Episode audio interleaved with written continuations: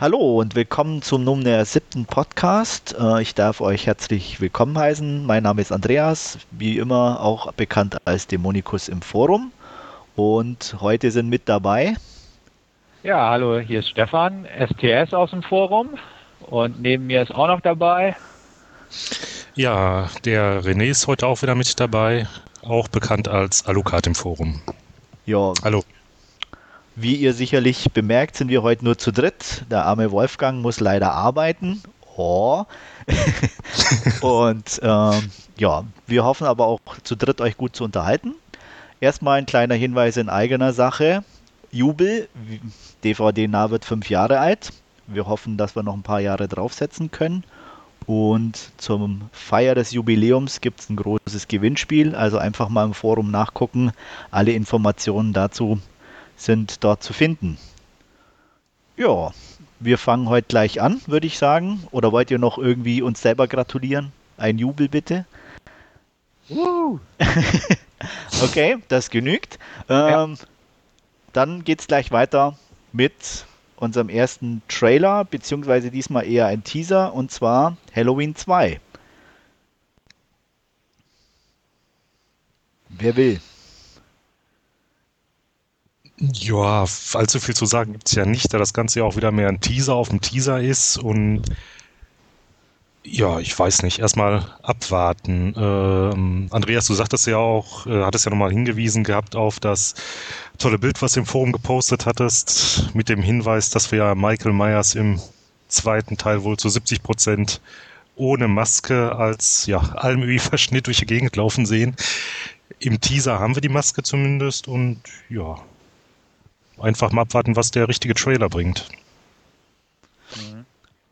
Also ich selbst mochte den ersten Teil, beziehungsweise das erste Remake sozusagen von Zombie nicht ganz so gern. Ähm, mir gefiel so die, diese White Trash Komponente nicht wirklich in dem Zusammenhang. Im Teaser zu H2 sehen wir ja auch, ähm, wie er das Michael Myers als Kind mit von der Partie ist. Ähm, also befürchte ich auch wieder Rückblenden in diese Zeit. Ähm, dazu die Tatsache, dass er oft ohne Maske zu sehen sein wird, macht mir ein bisschen Angst. Ansonsten macht der Teaser einen sehr kompetenten Eindruck, ähm, sieht gut aus, ähm, hat diesen, ja, bissigen, also ich sag mal brutal geradlinigen Stil drauf, den ich auch ganz gut schätze in dem Zusammenhang. Aber das andere macht mir halt so ein bisschen Gedanken. Mal gucken, was da noch weiterkommt, wenn der erste richtige Trailer raus ist und so weiter. Aber das, was man sieht, macht eigentlich schon ja, ganz gut Laune, sage ich mal, jedenfalls für Slasher-Fans. Aber mal abwarten. Ja, ich mochte den ersten auch nicht so, wobei ich immer noch äh, eigentlich, ich hatte äh, nur diesen Workprint mal gesehen und muss dann den eigentlichen nochmal nachholen. Ähm, ja, zwei hatte ich, wie gesagt, auch wie, wie René schon sagte, einfach Bedenken, als ich gelesen habe, dass der 70% ohne Maske rumrennen soll, was ihn für mich dann schon wieder irgendwie sehr beliebig in die, in die normale äh, Slasher-Ecke stellt und einfach dieses ja, Halloween äh, ein bisschen ad absurdum führt, was die alten Filme ausmacht, kann gut sein, aber wie gesagt, nachdem der erste schon oder das erste Remake nicht so ganz der Brüller war, hatte ich da auch ein bisschen Bedenken. Der Teaser stimmt mich ein bisschen milder, sagen wir mal so. Ich werde ihn auf jeden Fall angucken. Einfach, ja, ich meine, Horrorfilme mag ich eh und deswegen werde ich dem auf jeden Fall eine Chance geben. Gut, eigentlich mehr können wir noch gar nicht sagen. Also müssen wir wirklich mal auf den Trailer noch warten und gehen über zum zweiten. Diesmal ein richtiger Trailer für den Film Armored. Ähm, ja, Meinungen. Den Trailer fand ich persönlich unterhaltsam, aber ich habe die Befürchtung, dass der einfach viel zu viel von dem Film preisgibt weil man sehr viele Wendungen ja. schon kommen sieht, beziehungsweise aufgezeigt bekommt. Und ich fürchte, dass am Ende nicht mehr viel übrig bleiben wird im Sinne von Überraschung. An sich sieht er sehr kompetent gemacht auf, gut aufgelegte Schauspieler, wenn man das so auf den ersten Blick mhm. erkennen kann. Aber ich habe halt die Befürchtung, dass er einfach storytechnisch beziehungsweise wendungstechnisch nicht mehr viel bieten wird am Ende. Und das ja. ist die Befürchtung an der Seite. Das ist mir auch so ein bisschen sauer aufgestoßen, also direkt diese äh, Sequenz, wo dieser eine Überfall da durchgeführt wird. Wer den Trailer gesehen hat, weiß, was ich meine. Ja, ansonsten, ja, schaut zumindest recht nett aus. Wobei das jetzt irgendwie so Komponenten hatte hier zum Teil jetzt irgendwie so äh, von SWAT, auch von der Optik her fand ich und auch hier dieses ähm, na, Assault on Precinct äh, 13 Remake, wenn man so zum Ende des ähm, Trailers dann kommt. Ne? Also mal abwarten, Ja, den was man auch so Eindruck, im Trailer liest. Den Eindruck hatte ich also jetzt nicht speziell auf einen Film bezogen direkt, Mhm. aber man hatte das Gefühl, wirklich alles schon mal irgendwo anders gesehen zu Ja. haben. Ähm, also man hat jetzt nicht wirklich irgendwo diesen Eindruck, was einen eigenständigen neuen Film irgendwie zu sehen, sondern eigentlich so ein Best-of aus irgendwelchen anderen Actionfilmen. Ja, aber kann zwischendurch auch mal unterhaltsam sein. Nee, ne? also Man muss das Rad ja nicht- immer neu erfinden. Nee, also es ist jetzt nicht abwertend gemeint oder so, Mhm. also deswegen kann der wirklich wunderbar unterhalten, aber wie gesagt, es fällt einfach auf. Ja. Ja. Sehe ich auch so, ganz klar. Aber also definitiv kein Film, den ich im Kino sehen werde oder auch in überhaupt in Betracht ziehe, im Kino zu sehen, weil ich glaube, dafür lohnt er nicht. Aber ich denke mal so daheim, wenn einem langweilig ist, wird er ein netter Zeitvertreib werden. Aber Kino, in meinem Fall definitiv nicht.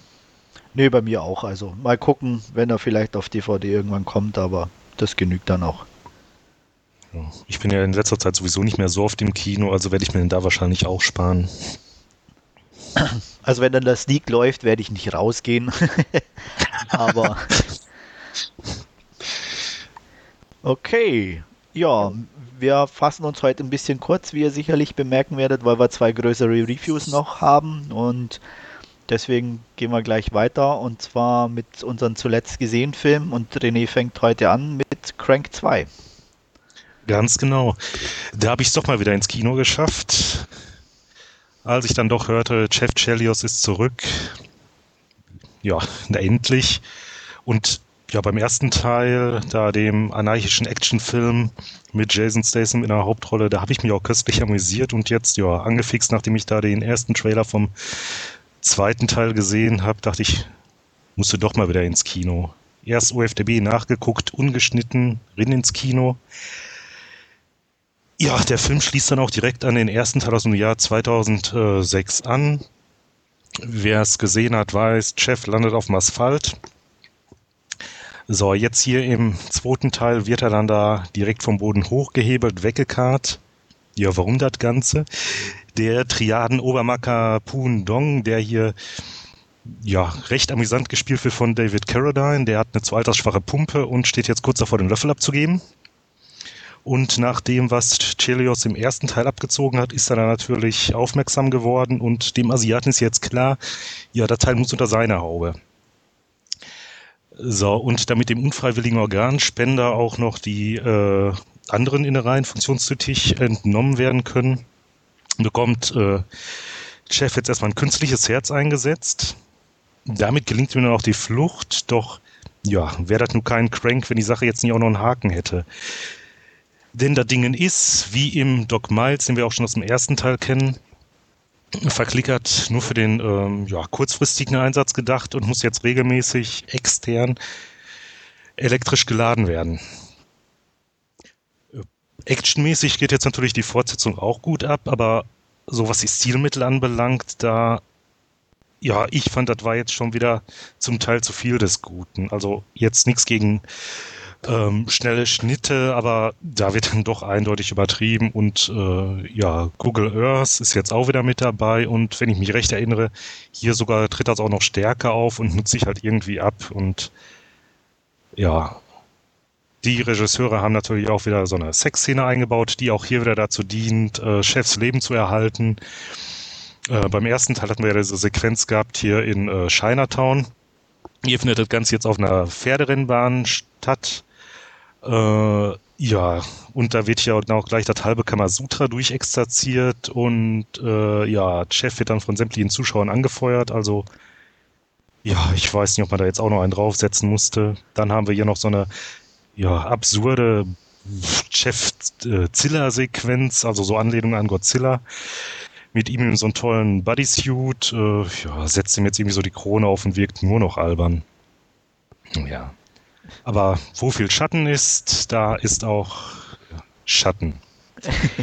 Bei Ling ist dabei und nervt einfach irgendwie nur. äh, spielt da die Rolle von einer Nutte, die sich an Chefs Fersen klemmt, weil sie meint, ihm das Leben zu verdanken und ja, jede Sekunde Screentime ließ mich da nur fragen, warum? Dann haben wir jetzt hier äh, Efren Ramirez auch wieder dabei, der im ersten Teil hier ähm, seinen Kumpel Kalo gespielt hat. Der taucht hier allerdings nicht in der gleichen Rolle auf, sondern als ähm, Zwillingsbruder unter dem Namen Venus. So, mal davon abgesehen, dass er sowieso auch wieder so ein, ja, recht optisch schräger Charakter ist, äh, erfahren wir direkt am Anfang, dass er hier unter Ganzkörper-Tourette leidet. Also zeigt sich Tourette bei ihm nicht, wie man es kennt, jetzt durch ja, verbale oder einfache beziehungsweise komplexe motorische Ticks, sondern dadurch, dass er dann erstmal so eine Runde abzappelt. Jetzt in welcher Situation das auch gerade ist, sei es, dass er irgendwie auf dem Motorrad sitzt und sich dadurch dann natürlich auch lang macht oder mitten in der Schlägerei setzt das bei ihm ein.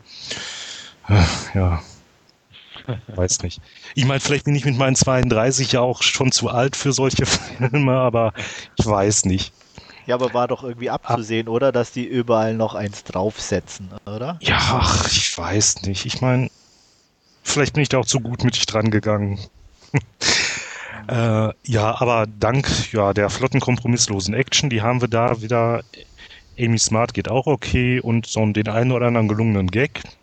So diese optischen Spielereien, die tauchen natürlich auch wieder auf und ja, wird auch meiner Meinung nach auch wieder ein bisschen zu viel. Aber immerhin noch wohlwollende vier von zehn Narrenkappen. Okay. Jetzt für diejenigen, die sich dann fragen, so, hm, ja, der konnte bestimmt mit dem ersten jetzt auch nicht ganz so viel anfangen, äh, der bekam von mir acht von zehn. Also ist da jetzt doch schon so ein bisschen Diskrepanz dazwischen. Ja, aber sich, also ich werde auf jeden Fall irgendwann auf DVD nachholen. Also, ja. ich glaube, im ja, ersten hatte ich auch im Kino gesehen, aber. Mhm. 2 reicht auf DVD. Ja.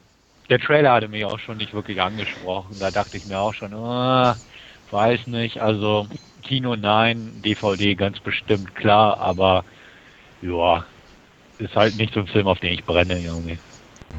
Nee. Ja, aber ich sehe trotzdem noch mal optimistisch in Richtung da dieses ähm, nach Science-Fiction-Thrillers, wo wir da beim letzten Mal den Trailer hatten, der ist ja von den gleichen Regisseuren, ne? Und ja, ich hoffe ja, dass das nicht auch so in Hose geht.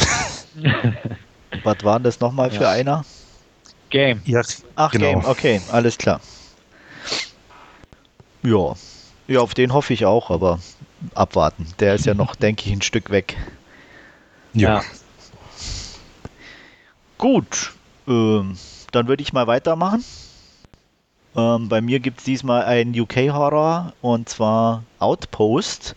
Ähm, ähm, Story ist relativ schnell erzählt. Ähm, ein Geschäftsmann namens Hunt ähm, heuert während ähm, im, in Osteuropa Krieg herrscht, ein paar Söldner an, um einen alten Militärbunker zu untersuchen und verspricht denen da relativ viel Geld. Ähm, ganz klar ist am Anfang nicht, was er denn da möchte.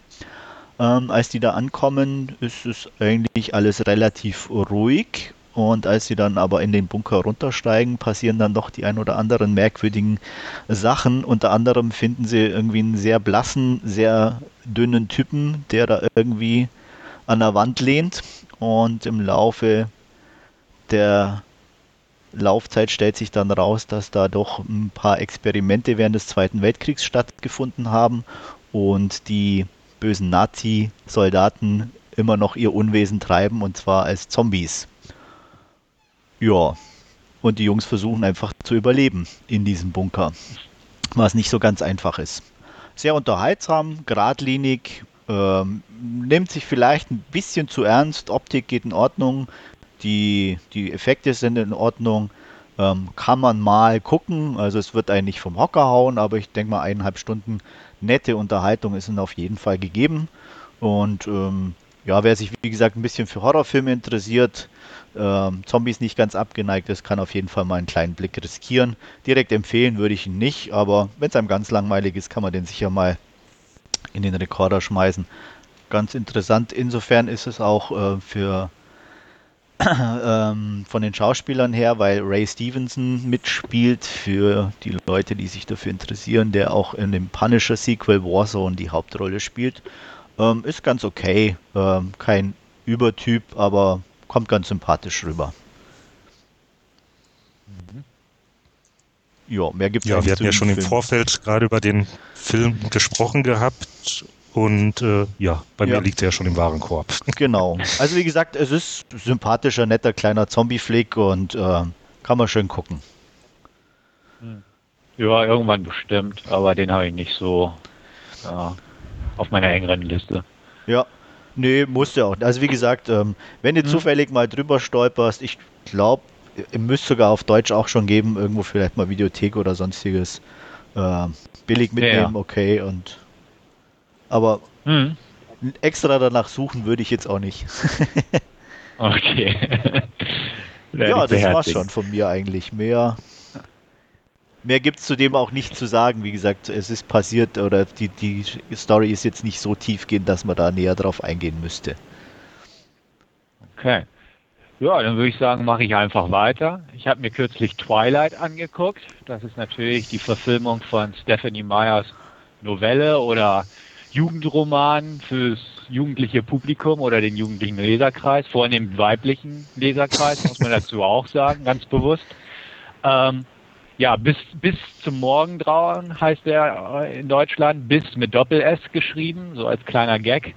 Ähm, es ist eine einfache Geschichte von einer ja, jugendlichen Schönheit, hätte ich fast gesagt, ein jung jugendliches Mädchen namens Bella Swan, gespielt von Kristen Stewart, ähm, ja, um ihrer Mutter zu ermöglichen, dass die mit ihrem neuen Ehemann eine Art Roadtrip durchs Land macht, weil der in einem Baseballteam arbeitet, ähm, willigt sie ein, zu ihrem Vater zu ziehen, ähm, aus dem sonnigen Arizona ins äh, regnerische Washington, also Washington Staat jetzt, in eine Kleinstadt dort.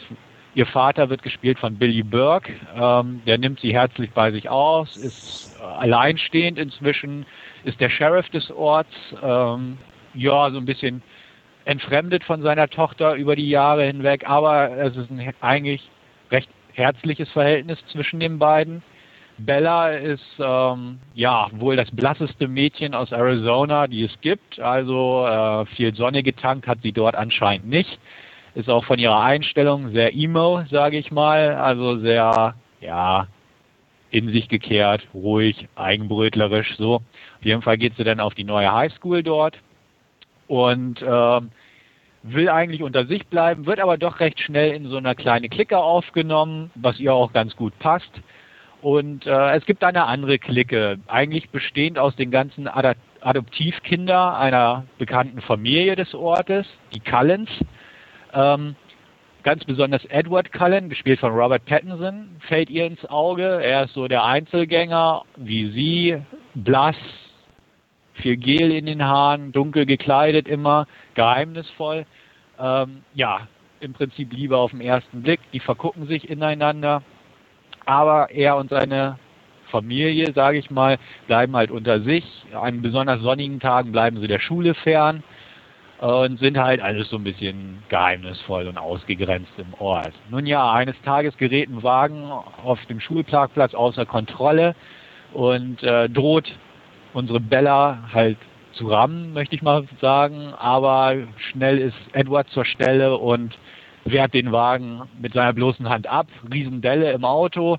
Sie überrascht, wo diese Kraft herkam und wo schneller, ja, wie schnell er plötzlich neben ihr stand ähm, bohrt dann immer weiter nach, recherchiert auch so ein bisschen die Familiengeschichte auf und äh, irgendwann erkeimt halt der Verdacht, dass er vielleicht ein Vampir ist.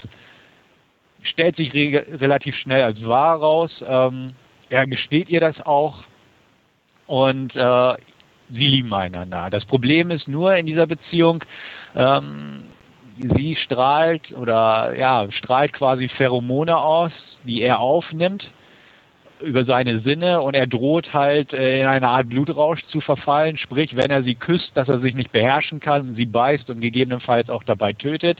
Dementsprechend ist es eine sehr, ich mag es fast sagen, platonische Beziehung, Liebesgeschichte. Und ähm, ja, so geschieht es, dass sie in seine Familie aufgenommen wird. Ähm, manches Adoptivkind ist ein bisschen misstrauischer, äh, aber an sich wird sie herzlich aufgenommen. Kommt natürlich zu Komplikationen, auch mit ihrer Clique und so weiter.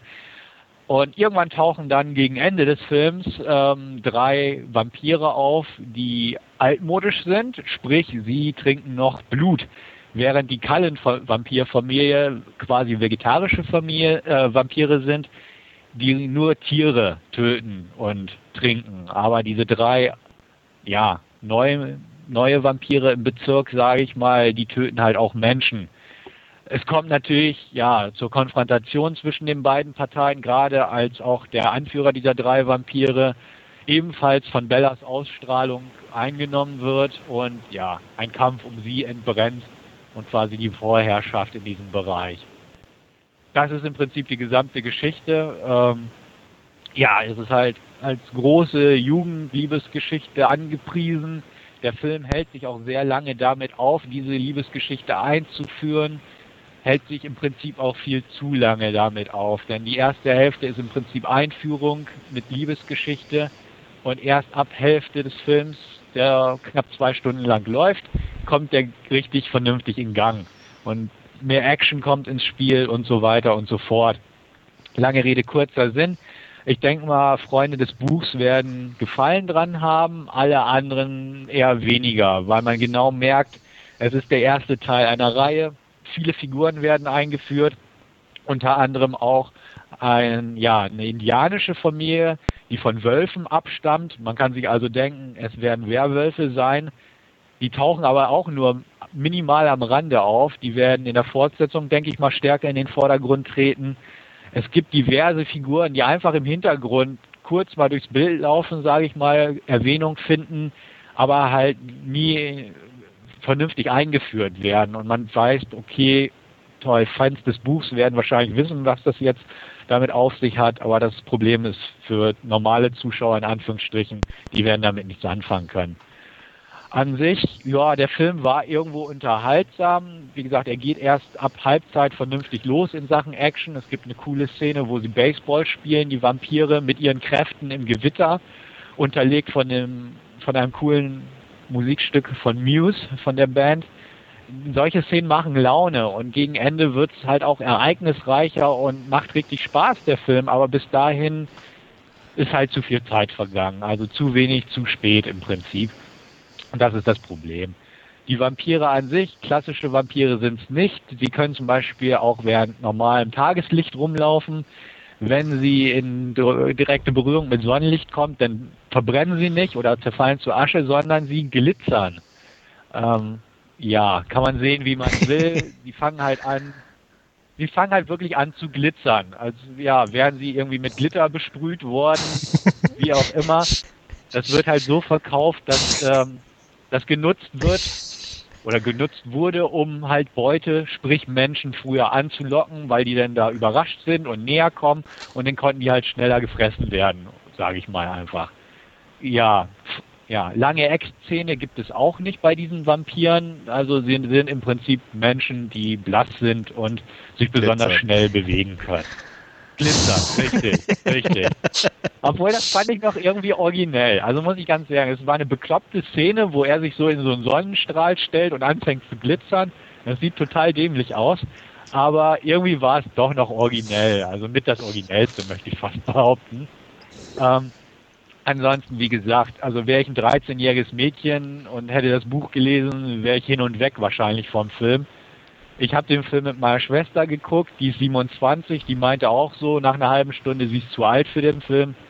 Das sagt eine Menge aus, denke ich. Ähm, an sich, man kann ihn sich angucken, aber ja, ne, muss man nicht. Ähm, er ist optisch toll gemacht. Er ist von Regisseurin ähm, Catherine Hardwick, die auch 13, also 13 und Lords of Dogtown gemacht hat. Man erkennt also, dass sie eine Independent-Regisseurin ist, was auch nicht ganz passt so zu so einem Pseudo-Blockbuster. Der Film lief auch erfolgreich, aber er ist so ein bisschen hin und her gerissen einfach zwischen allem. Und das passt nicht so ganz. Ich selbst würde ihm, ja, mit dem Auge zudrücken, viereinhalb von zehn geben. der hat ein paar nette Hintergrundgedanken, worauf Kinder bestimmt nicht kommen werden, weil irgendwie Edward ist halt über 100 Jahre alt, begehrt aber ein 17-jähriges, sprich minderjähriges Mädchen. Kann man auch so im Raum stehen lassen. Oder dass halt die ganzen Adoptivkinder der Cullens alle Pärchen gebildet haben, also im Prinzip Inzest betreiben, dass die Vampire alle Weiße sind und die bösen Werwölfe im Prinzip amerikanische Ureinwohner, also irgendwie leichte rassistische Dinger sind da auch noch im Spiel. Finde ich alles so ein bisschen merkwürdig. Also wenn man sich so anguckt und an diesen Gesichtspunkten guckt, eher zwiespältig aufzunehmen, das Ganze. Aber wie gesagt, Teenie-Mädchen werden das nicht so erkennen, möchte ich mal in den Raum stellen. Die gucken auf die Liebesgeschichte, die ist jetzt nicht so umwerfend, überwältigend, wie ich es mir auf fast erhofft hätte, möchte ich sagen. Die plätschert irgendwie da vor sich hin. Also ist irgendwie so, dieser, dieser Vampir-Liebesgeschichte fehlt es so ein bisschen an Biss, kann man fast sagen. Aber Zum Morgengrauen. genau. Richtig. Also dementsprechend aber ich, ich muss auch dazu sagen, ich freue mich ehrlich gesagt auf die Fortsetzung, weil ich einfach hoffe, dass die dort anknüpft, wo der Film aufhört. Also schneller, dass die Einführung jetzt Gott sei Dank hinter einem ist und dass er einfach jetzt richtig durchstartet. Ähm, so wie die Tendenz gegen Ende des Films einfach darauf abzielt. Und deswegen freue ich mich eigentlich auf New, New Moon. Im Kino werde ich ihn definitiv nicht gucken. Ich wollte auch Twilight bewusst nicht im Kino gucken auch wegen dem Publikum, der wahrscheinlich dort ist, aber nun gut, man kann ihn sich angucken, aber man, man sollte es nicht, falls man irgendwie sowieso eine Aversion gegen irgendwelche dieser genannten Punkte hat. Einfach Finger weg davon und ja, weitersehen. Diesen Ratschlag werde ich beherzigen. ähm, ich hätte den Ratschlag noch nicht mal gebraucht. Ich hätte auch so einen Bogen drum gemacht. Okay. ähm, du weißt aber jetzt nicht, weil du diese Sachen angesprochen hast wegen ähm, Rassismus, was jetzt vielleicht nicht ganz so extrem ist, aber natürlich irgendwo interessant, ob die aus dem Buch direkt auch sind oder ob das jetzt nur im Film selber zum Tragen kommt, weißt du jetzt nicht, ne? Nee, sie sind, sie sind wohl direkt aus dem Buch. Ich habe das Buch natürlich nicht gelesen, möchte ich jetzt einfach auch mal sagen. Ähm, ja. Sie, sie sind definitiv wie im Buch, weil das ist auch alles erklärt. Ähm, früher gab es halt die, die Europäer, die ins Land kamen, das waren halt die Weißen, die Vampire aus der alten Welt, die trafen dann auf die ähm, amerikanischen Ureinwohner, also die Indianer, die von Wölfen also abstammten und ja, die sind halt verfeindet seit damals schon. Also die Geschichte ist schon recht verwurzelt, dass es auch wirklich von Indianern, Schrägstrich Wölfen abstammt, das Ganze. Ähm, das nehme ich mal zu 100 Prozent an, ist definitiv wie im Buch so, weil es einfach einen großen Raum einnimmt. Die, diese indianischen Kinder auch, die, also die Abstammung, ähm, die besuchen auch nicht die normale Highschool, sondern gehen halt im Reservat zur Schule, sind also auch abgegrenzt, diese beiden Parteien, weil es einfach so eine Blutfete im Prinzip ist. Ähm, also das wird im Buch hundertprozentig so sein, definitiv. Ist halt nur so auffällig. Ähm, wie, wir erklären es auf diese Weise, aber weiß ich nicht. Wenn man so ein bisschen drüber nachdenkt, finde ich es immer ein bisschen komisch. Muss ich, muss ich ganz ehrlich sagen. Weiß auch nicht warum, aber nun ja. ja kann, kann ich nachvollziehen. Also ich denke mal, das würde mir ähnlich gehen. Hm. Ja, okay. Also ich werde auch noch eine Kritik ins Forum stellen, irgendwann in den nächsten Wochen, ähm, wo ich da so auch noch ein bisschen drauf eingehen werde, aber ich sag mal, bestenfalls 4,5 von 10 sind da drin, wenn man nicht wirklich zur Zielgruppe gehört. Ich denke, normalerweise wird man den noch mehr hassen und, und René deutet es schon an, viele werden den von Anfang an sowieso ignorieren. Kann ich auch verstehen, definitiv. Jo, das war's von mir. Okay, dann kommen wir gleich, denke ich, zu unseren beiden großen Reviews, die wir äh, unter ich sag mal, zwei Gesichtspunkten zusammenfassen kann, Episodenfilm und Sarah Michelle Geller. und der erste ist die Air I Breeze und René gibt uns eine kurze Zusammenfassung. Mhm. Also in, ähm, in Giolis Film äh, begegnen wir in vier Episoden den Charakteren äh, Happiness, gespielt von Frost Whitaker, Pleasure, Brendan Fraser, Sorrow, gespielt von der gerade schon von dir genannten Sarah Michelle Gellar und Love, ähm, gespielt von Kevin Bacon. Ja, Happiness ähm, arbeitet in einer Bank und ja, will sein Glück bei einer manipulierten Pferdewette machen und leiht sich dazu 50.000 Dollar.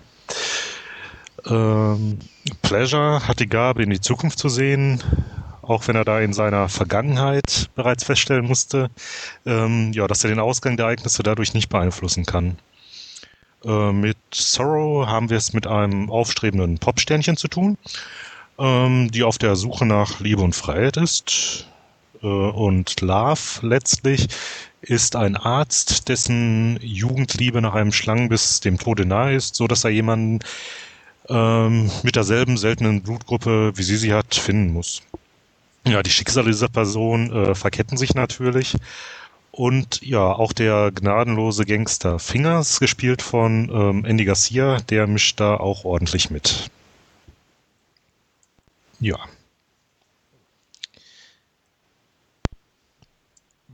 Ja. Also ich kann vielleicht gleich anfangen.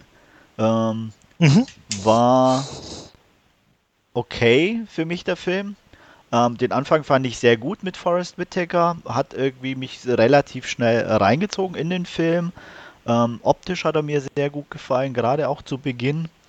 Und ähm, schauspielerisch fand ich eigentlich auch fast alle gut.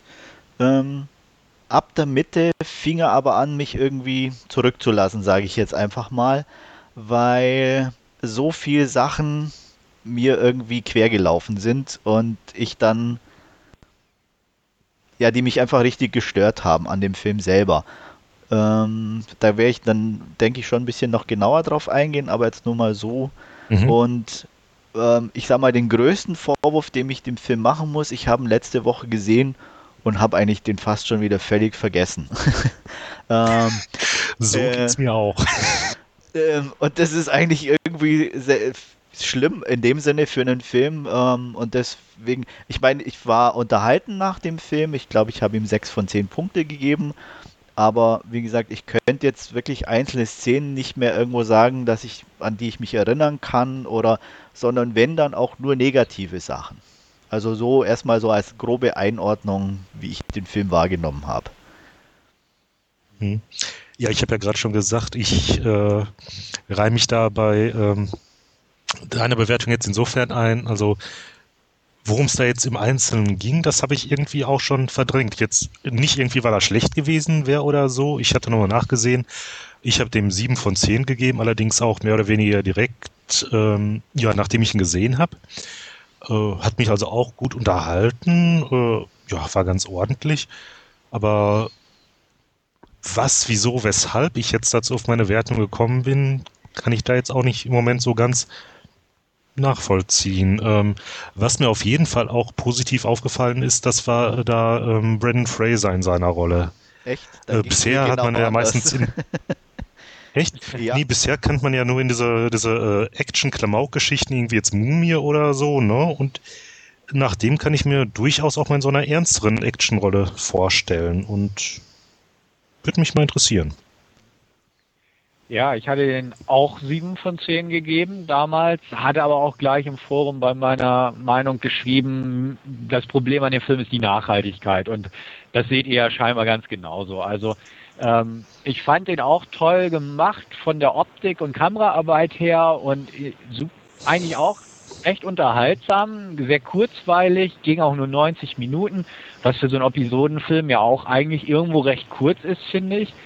Und äh, ja, aber die, einzelnen Geschichten, die haben halt nichts, was einem so länger im Gedächtnis heften bleibt. Ne? Und das, das ist genau das Problem des Films, finde ich die sind alle ganz nett gemacht und, und unterhaltsam auf ihre Weise, aber es bleibt halt nichts hängen. Und zum Schluss auch noch mein Problem, dass die Situation halt irgendwie auch immer ja, nicht abgedrehter wurden, aber da so ein paar Sachen drin waren, speziell in der letzten Geschichte mit Kevin Bacon. Mit der seltenen ähm, Blutgruppe, ne? Mit der seltenen Blutgruppe und dann gibt's da so eine Szene auf dem Dach und äh, ja, ja. Dann am ja. Ende noch mit dem Koffer. Ich will ja auch nicht zu viel spoilern, aber es, es waren alle so ein bisschen alles sehr weit hergeholt, leicht ein bisschen over the top. Ähm, fand ich sehr schade einfach. Ja. Ähm, Schauspielerisch fand ich auch sehr gut. Ich mag Sarah Michelle Gellar sehr gern, muss man dazu auch sagen. Auch hier hat sie mich schauspielerisch mal wieder überzeugt.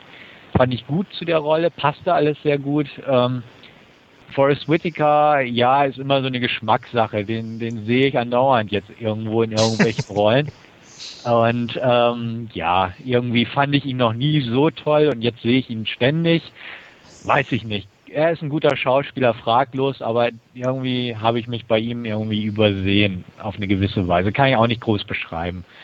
Ansonsten gut gemacht, klar, aber ja, es fehlt halt irgendwie, was haften bleibt. Er, er rutscht gut durch, aber das war's. Hat, hat, hat keine Haftung irgendwie im Kopf. Ähm, groß, große Negativpunkte kann ich jetzt aber auch eigentlich nicht so herausheben. Genauso wenig wie große Pluspunkte. Also, er ist in Ordnung. Ich denke, ich würde auch bei meiner 7 von 10 bleiben, aber bei einer Zweitsichtung denke ich auch, würde ich runtergehen. Gehe ich jetzt mal von aus. Aber so im Hinterkopf habe ich meine 7 von 10 durchaus fest. Ja, Was also ich, fandst du denn so negativ zum Beispiel? ja, also was du so angedeutet hast, eben mit der, mit dem, diesem Story-Konstrukt, also mir war das auch gerade zum Schluss alles zu konstruiert, dass es so ineinander greift.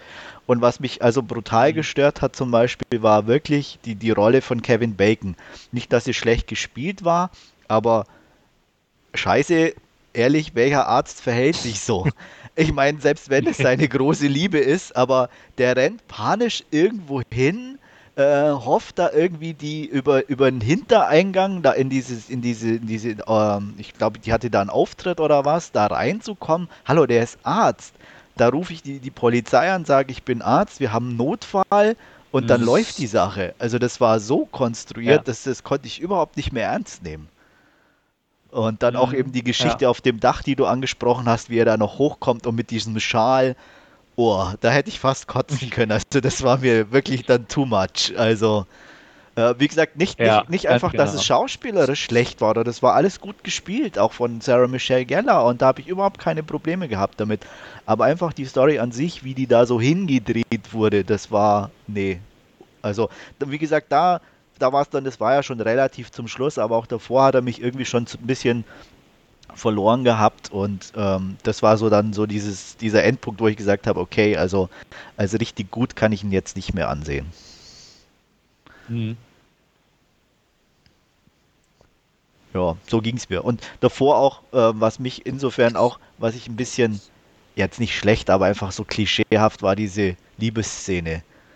Ah. Also, da hätten sie von mir aus auch leichter filmen können, wie sie einfach zusammen ins Bett gehen und am nächsten Tag früh nebeneinander aufwachen. Aber diese komische Mhm. Weichzeichner-Optik fast schon und dann dieses, ja, ah, nee, das war too much. Also, Mhm. Passte irgendwie auch nicht zum Rest von der, also ich fand irgendwie, das war auch für den Rest vom Film nicht, von der Optik passte es irgendwie gar nicht mehr. Also vielleicht ging es auch mir nur so, aber das war irgendwie, das, das, wie gesagt, es, mir ging es nicht um die Szene selber, dass die, die stattfand oder so, sondern einfach, wie sie gefilmt war, war es für mich einfach irgendwie merkwürdig und weder erotisch noch, noch irgendwie sinnlich, noch nachvollziehbar irgendwo. Das, ja, das hat mich dann schon auch gestört. Mhm. Mhm. Ach, doch, eine Sache fällt mir jetzt gerade auch noch ein. Und zwar, was mich da so ein bisschen genervt hat hier, das war dieser, was war es, äh, Neffe oder was hier von Fingers? Ja, der dann ja. da ankam und alles gezeigt bekommen soll und dann auch irgendwie so klischeehaft, ne, war natürlich klar, der baut irgendwie Mist und ja auch so von der ganzen Art her, ne? Also Ja, das hm, war auch der nee. einzige, den ich schauspielerisch irgendwie mh, nicht so prickelnd fand. Also Hm. Der irgendwie ein bisschen negativ, also jetzt war nicht ganz schlecht, aber schon so ein bisschen, ähm, naja, komisch rüberkam. Also den fand ich auch nicht so prickelnd. Und ja, wie Mhm. gesagt, Brandon Fraser, er war okay, aber ah, so mit seinem leicht tapsigen, aufgequollenen Auftreten da, also äh, Nee, aber ich würde ihn halt gerne mal so in so einer richtigen Actionrolle sehen, ne? Halt nicht jetzt so was Weichgespültes, sondern so ruhig irgendwie so härtere Gangart. Da Ja. könnte ich mir vielleicht vorstellen, dass er da auch mir was reißen könnte. Ja, wie gesagt, er war nicht ganz schlecht, aber das war so. Ich kann ich weiß gar nicht, wie mit, mit welchen Worten ich das irgendwie umschreiben soll, was mich daran direkt gestört hat. Aber ähm, ja, so dieses, also er kam nicht, er sollte ja nicht so hart sein, wie er dann irgendwie dann tat, natürlich, weil er eigentlich ja auch nur da war, weil er irgendwie gut im Schlägern war, weil er immer die Züge vorausgesehen hat in dem Ja. Sinne. Aber ich sag mal, wenn ich so, so lange so, so einen Job mache, wirklich nicht mehr so weich. Und das, also kann ich mir nicht vorstellen. Also, und das, ja, das war irgendwie so konträr, irgendwie, dass er einfach wirklich wie so ein, Mhm. so ein Teddybär, ja, und dann schläger ich halt mal, aber eigentlich bin ich ja ganz nett und so und ja, äh, kam bei mir nicht so an. Also, da, wie gesagt, ich, einfach ein bisschen ein Tick härter irgendwo. Also, weil ich sag mal, so, so, so eine Geschichte, die er hatte oder hat in, in diesem Film, die prägt meiner Meinung nach und die, die, die strahlt auch aus nach, nach, nach außen oder auf die Mitmenschen. Und ähm, da wäre es auch effektiver gewesen, meiner Meinung nach, dann eben gerade in diesen Liebesszenen, wenn er seine Maske hätte fallen lassen können oder dann, dann wäre es vielleicht auch vielleicht ein bisschen nachvollziehbarer gewesen. Mhm. Ja. Andy Garcia hatte auch eine fiese Klischee-Rolle im Prinzip drin. Ja, Ja. Also, Absolut. Aber passt ja. einfach irgendwie. Ja, er war so der typische, ne, wie man halt Andy Garcia kennt irgendwoher, ne? Ja. Sei es da aus, aus Ocean's Eleven oder in welchem Teil auch immer da mitgespielt hat oder der Pate 3 oder so. Also irgendwie war es halt so eine typische Andy Garcia-Rolle. Ähm, auch da natürlich, klar, er, Andy Garcia hat nicht schlecht gespielt, aber es war halt, ne, so ein bisschen Typecasting. Und bei Brandon Fraser sehe ich das fast genauso. Also man hat immer das Gefühl, es ist Brandon Fraser, so ungefähr. Ja. Also er, dieses Tapsige, es ist halt Brandon Fraser. Ja. Er kann Mumien vermöbeln, aber er hat dieses Tapsige dabei, ne? Also ähm, das hatte mich auch so ein bisschen gestört. Also, na, nicht gestört, aber er, er konnte halt nicht mit der Figur, sage ich mal, verschmelzen irgendwo. Es, man merkte, es war Brandon Fraser. Ja, Und, Also, ähm, deswegen, das wie gesagt- fand ich auch so ein bisschen. ja. Das, das, das trifft es ganz Mhm. gut. Ähm, wie gesagt, dass er einfach er selber irgendwie ist. Äh, nicht schlecht geschauspielert und wie gesagt gar nicht. Also und, und Nee. auch irgendwo schon irgendwo passend eigentlich, aber nicht eben ins Letzte ausgefüllt. Mhm. Ja. Also man kann, wer auf Episodenfilme steht und äh, er man macht bestimmt nichts falsch, wenn man sich den mal ausleiht und anguckt. Ähm, kann mir vorstellen, dass es andere Leute gibt, die den bestimmt recht gut finden. Ähm, aber wie gesagt, mir hat er einfach zu viel Fehler, in, also Fehler ist vielleicht auch das falsche Wort, aber es passte nicht alles irgendwie so richtig rund zusammen. Mhm. Ja, kann man, glaube ich, ganz gut so stehen lassen. Ja, nehmen wir als Schlusswort für die, für die Review. Ja. Ähm, wunderbar. Dann kommen wir heute zu einer zweiten Mhm. Review, die wir passenderweise rausgesucht haben, wie ich schon angedeutet habe, mit Episodenfilm und Sarah Michelle Gellar, und zwar Southland Tales. Mhm. Ganz genau. Nachdem im Jahr 2005 Terroristen eine Atombombe zünden, da bricht dann natürlich verständlicherweise erstmal große Panik in den USA aus und der dritte Weltkrieg beginnt.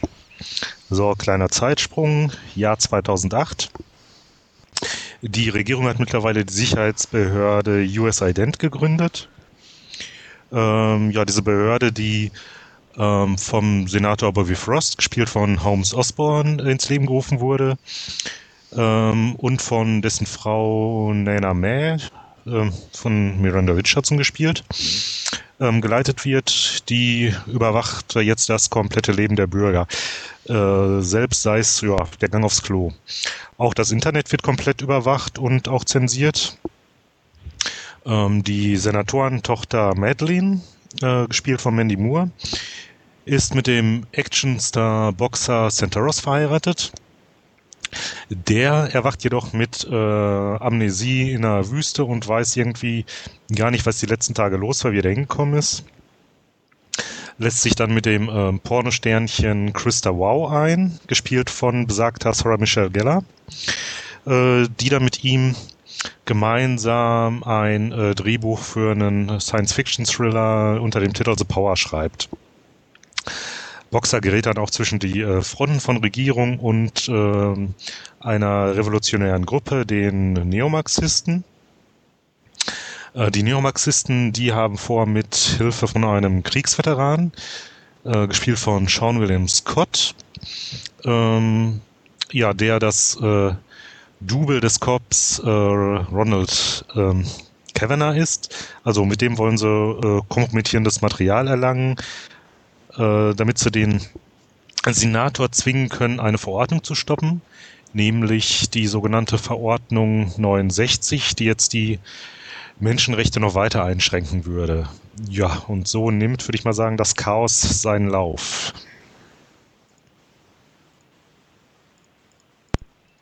Ja, Meinungen? ich gebe mal ab am Stefan, darf heute mal beginnen oder bei dieser Review. okay. Ja, gern. Also ich mochte Southland Tales sehr gern. Ähm, der Film ist ja von der Presse und dem, gerade auch dem Publikum nicht sehr gut aufgenommen worden. Ähm, ist sehr übel gefloppt in den USA und hat auch viele Negativstimmen eingekriegt. Der lief auch auf dem Filmfestival in Cannes in einer etwas längeren Fassung, wo er halt äh, ja, zu einem Desaster avancierte, kann man sagen. Daraufhin wurde er umgeschnitten Special Effects hinzugefügt, noch ein bisschen was ummodelliert, gekürzt, gestrafft. Äh, und die fertige Fassung ist jetzt so in diesem Maße raus. Es gibt auch noch Comic-Hefte, die dazukommen, um halt diese ganze Erfahrung zu vervollständigen. Also man kann eine Menge draus ziehen. Und er ist unglaublich komplex, der Film, hat so viele Ebenen und Details und Geschichtsansätze und so weiter und so mhm. fort. Ähm, einfach großartig, wie das eigentlich verwoben wurde. Ähm, Einmal du sagtest jetzt, Entschuldigung, du sagtest ja. jetzt gerade Comics, die dazukommen. Äh, genauer gesagt ist das ja quasi noch so eine Vorgeschichte, ne? Weil genau. der Film selber, der beginnt ja auch mit dieser Einblendung nachher, ähm, Kapitel 4 war es, glaube ich, und diese Graphic Novels oder was auch immer jetzt ist, die decken ja dann irgendwie halt die drei Kapitel davor ab, ne? Genau, so habe ich das auch. Also ich kenne die, die Comics nicht. Ähm, mhm. Aber richtig, die spielen irgendwie davor zeitlich angesehen. Ähm, ja, aber auch so, wie gesagt, der Film an sich, einmal gucken reicht definitiv nicht. Ähm, auf eine andere Weise als Donnie Darko, der ja vom selben Regisseur ist. Ja. Ähm, Donnie Darko ist halt so, man kann viel hineininterpretieren und so, und während Southland Tales einfach so reich an Elementen und, und Details und kleinen Dingern ist, also auch so ganz viele bekannte Schauspieler in kleinen Nebenrollen, die es zu entdecken gibt und einfach abgefahrene Ideen, die da so eingemischt werden. Ähm, macht einfach Spaß irgendwo. Wer natürlich damit was anfangen kann, sage ich mal. Apropos ähm, jetzt kleine Sachen, noch eine äh, Zwischenfrage. Ähm, und zwar, was mir direkt auch noch aufgefallen war, hier bei den ähm, Polizeiwagen, da stand hier irgendwie so ein Spruch in Latein drauf, halt nicht dieses äh, to protect and serve. Hat das jemand von euch mal irgendwie nachgegoogelt gehabt oder?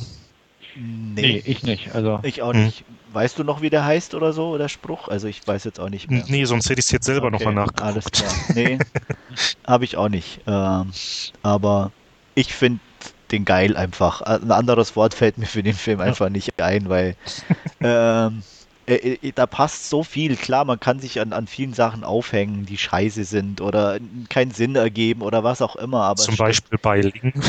Ja, wobei die selbst da nicht stört, weil, weil, weil die in dieses, in dieses Chaos und dieses, diese, dieses Übermaß an Fantasie meiner Meinung nach einfach auch irgendwo hm. reinpasst.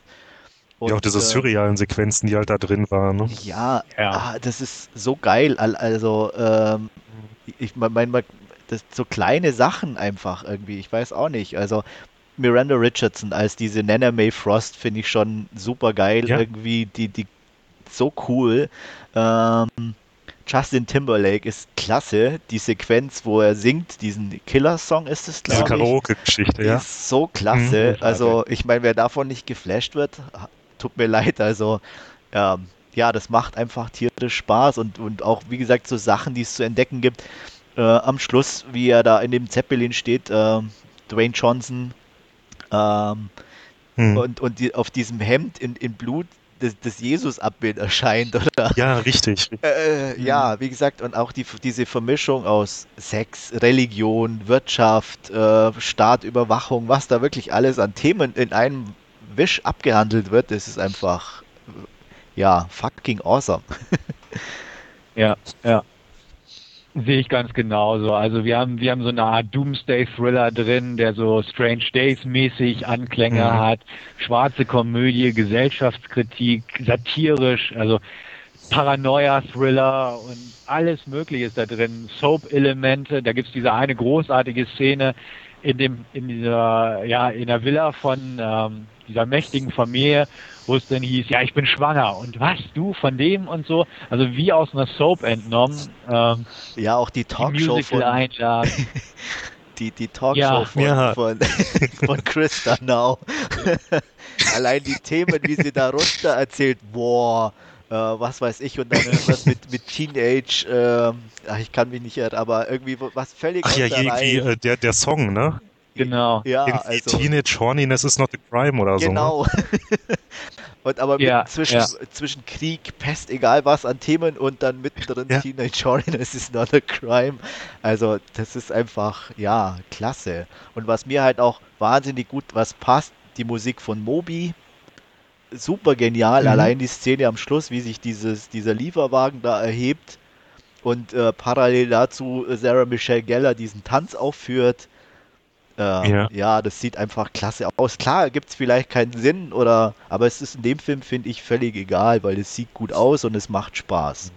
Und wer will, findet trotzdem Oder auch hier der, diese, oder auch hier diese äh, Interpretation hier von Star Spangled Banner, die fand ich auch, auch ziemlich geil. Klasse. Ja, mhm. absolut. Ja, und auch so, ja. sonst Pixies sind mit dabei, Chains Addiction, also musiktechnisch ganz hervorragend. Garbage auch. Ja, ja. also allein dafür äh, großes Lob. Und dann natürlich so Sachen wie Eli Ross. Ja, ja. ja. Kurz Auftritt. Ganz mini, aber ja, also so, so, viele Sachen. So effektiv ja. einfach auf der Toilette erschossen. Wenn das nicht toll ist, dann weiß ja. ich auch nicht. Ja. Oder Wachen, die um die Ecke schießen können. ja, so, ne? ja. Was da teilweise auch gerade, ja, wie die, die, diese, diese, diese Mischung aus, aus Spring Break und dann äh, diese noble Party also diese ganzen Gegenüberstellungen auch von, von, von irgendwelchen verschiedenen ähm, Lebensarten in dem Sinne, die da wirklich parallel ablaufen. Und als die da diese Wohnung ja. oder dieses Ding stürmen da am Strand, äh, was ja schon wirklich dann wieder mhm. schon Computerspielgrafik oder mäßig irgendwo inszeniert ist mit diesen vielen Bildschirmen und alles. Also da steckt so viel drin. Mhm. Und ja, Kevin Smith ist irgendwo mit dabei und so. Also ja, ja. Ich glaube, da haben sich viele Leute glaub, auch Kevin hergegeben. Smith hier der, ja. Ich glaube, Kevin Smith ist hier da irgendwie der äh, Chef von den Neomarxisten, ne? Ja, oder? ja, irgendwie. Also, Wobei jetzt unter der ganzen Maske da habe ich, ich habe nochmal zurückgespult, extra als ich den Abspann gesehen hatte. Ne? Vorher ist mir gar nicht aufgefallen. Und nee, dann, also maskiert. wirklich schwer unter der Maske zu erkennen. so. Ja. Nee, das ist richtig. Also die Besetzung ist traumhaft, ähm, obwohl es sind extrem viele Leute aus Saturday Night Live irgendwie dabei gewesen, hatte ich das ja. Gefühl. Also ich, ich habe früher Saturday Night Live oft geguckt und äh, irgendwie ständig irgendjemand, wo ich dachte, ja, John Lovitz, äh, Janine Garofalo, alles Mögliche irgendwie. Ähm, und dieser Humor überträgt sich da auch auf eine gewisse Weise. Also er, er ist halt nicht ernst, der Film irgendwo. Und man sollte ihn auch nicht ernst nehmen. Das ist ja auch ein wichtiger Punkt, wie du selbst sagst, mit den mit den Fantasy-Elementen oder dass sich der Ice Cream Truck am Ende erhebt und ja. so. Also, ja. Also wer den ernsthaft irgendwie versucht zu interpretieren oder, oder auch eigentlich sich dem ernsthaft annähert, der scheitert kläglich. Ne? Ja. Also finde ich, finde ich großartig. Also auch, auch ich, ich habe den mit auf jeden Fall 8 von 10 bewertet. Ja. Er ist eigenwillig. Ich fand, im ersten Augenblick fand ich das mit dem schwebenden Ice Cream Truck irgendwie total blöd beim ersten Mal. Aber so irgendwie ergibt es doch schon ein passendes Bild. Also so im Nachhinein stört es mich gar nicht mehr. Aber so beim Gucken dachte ich auch, okay, das ist jetzt ein bisschen strange, too strange. Aber fand ja, ich auch so nach dem Film. Das ja, irgendwie, das war so der so einzige Moment, wo ich dachte, okay, gut, ja. ja. Ich scheinbar nicht, aber so auch im Nachhinein denke ich auch, ja, was soll ich mich darüber aufregen, wenn es so viel anderes Tolles gibt, ne? Also, schönes Ding, auf jeden Fall der Film.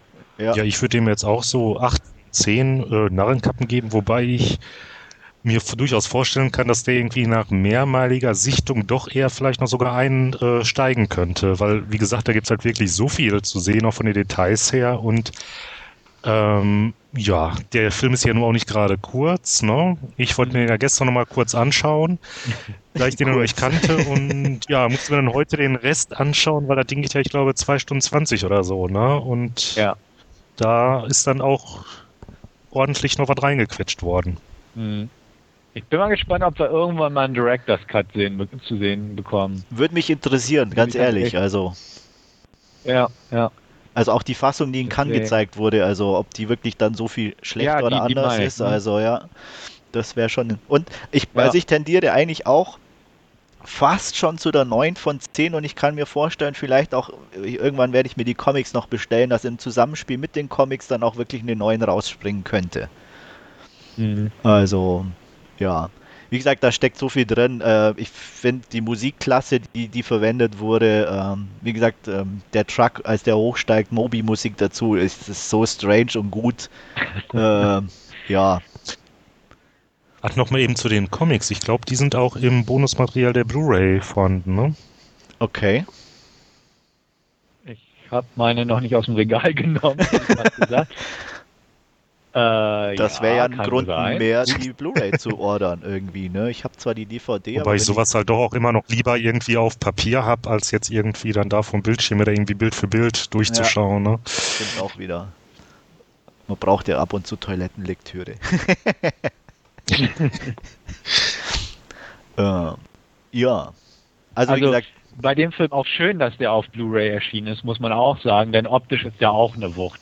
Ja. Muss man ganz klar sagen. Also allein wie dieser silberfarbene Zeppelin am Ende so äh, in den nächtlichen Himmel aufsteigt mit Feuerwerk und allem drum und dran und auch diese surrealen Sequenzen, es sieht einfach toll aus, der ganze Film. Und ja. ich sag mal, da macht sich ja, bemerkbar einfach, dass man da dem mal auf Blu-ray, denke ich mal, schaut. Wie gesagt, ich habe es selbst noch nicht getan, muss ich ja auch dazu sagen. Ähm, ich hatte ihn damals mir auf DVD gekauft, aber als er dann später veröffentlicht wurde auf Blu-ray, habe ich dann ein Upgrade gemacht, sage ich mal. Werde ihn mir jetzt demnächst auch mal angucken, dann natürlich auch auf die Comics, eventuell im Bonusmaterial achten. Aber ähm, optisch auch echt eine Wucht, der Film. Ja. Ja, und auch die Bildqualität, die ist auch wirklich richtig klasse bei der blauen. Also lohnt sich auch insofern. Okay, schön. Und man muss ja auch sagen, wo und in welchem Film hat man kopulierende Autos, ne? Ja, richtig. Ja, ja. Dachte ich auch noch so, hm? Die Musik nicht, also, und vor allem dann dieser Satz hinterher, don't worry, it's the European version. genau. und das sind einfach so die Momente, die diesen Film einfach toll machen und äh, ja, und deswegen mag ich den. Also von mir Ja, ein Tipp, also an, unbedingt mal angucken. Und wenn es geht im Original. Hm. Ja, dann Jo. noch jemand was dazu anzumerken? Nö. Eigentlich nicht. Okay, dann würde ich sagen, beschließen wir das für heute. Ähm, Nochmal als Hinweis, wie gesagt, ähm, guckt auf in unser Forum, fünfjähriges Jubiläum mit Gewinnspiel. Unbedingt mitmachen. Äh, einzige Voraussetzung, ihr müsst euch registrieren, falls ihr das nicht schon habt. Und mir bleibt eigentlich nur euch noch eine schöne Zeit zu wünschen und ich sage bis zum nächsten Mal. Tschüss. Jo, auch von mir. Tschüss. Bis zum nächsten Mal. Hoffe ich auch, dass ihr wieder dabei seid. Und ja, bis denne. Ja, bis zum nächsten Mal. Hoffe, hattet auch ein bisschen Spaß wieder beim Hören. Und ja, man hört sich.